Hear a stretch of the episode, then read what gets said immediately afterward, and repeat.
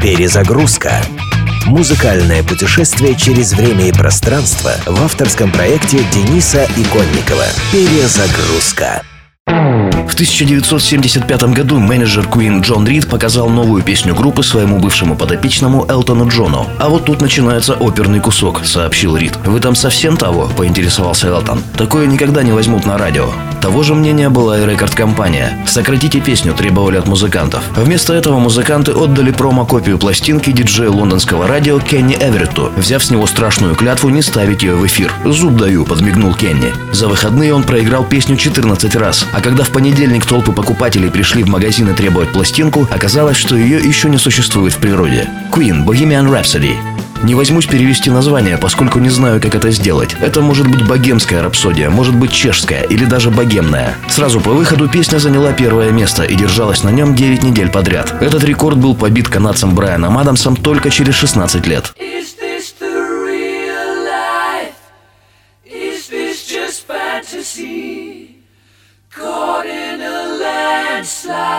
No escape from reality. Open your eyes, look up to the skies and see. I'm just a poor boy, I need no sympathy. Because I'm easy come, easy go, little high, little low. Any way the wind blows doesn't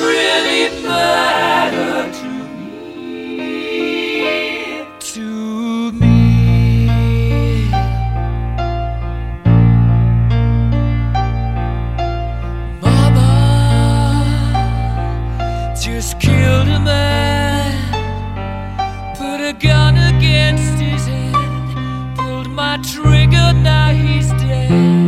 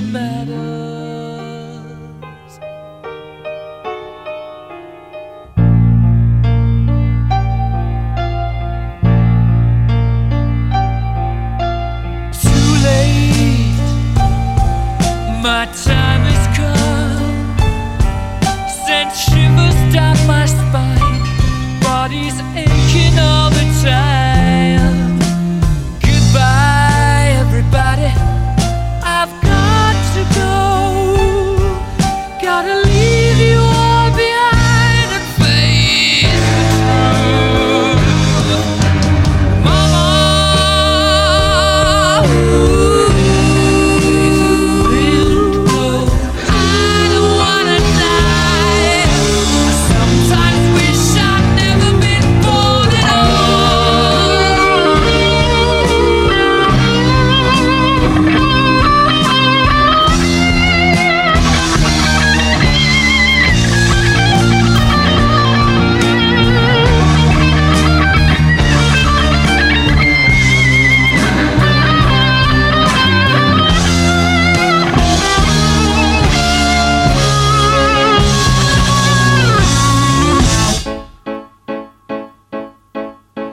See a little silhouette of a man. Scaramouche, Scaramouche, will you do the fandango? Thunderbolts and lightning, very, very frightening me. Galileo, Galileo, Galileo Figaro. Magnifico!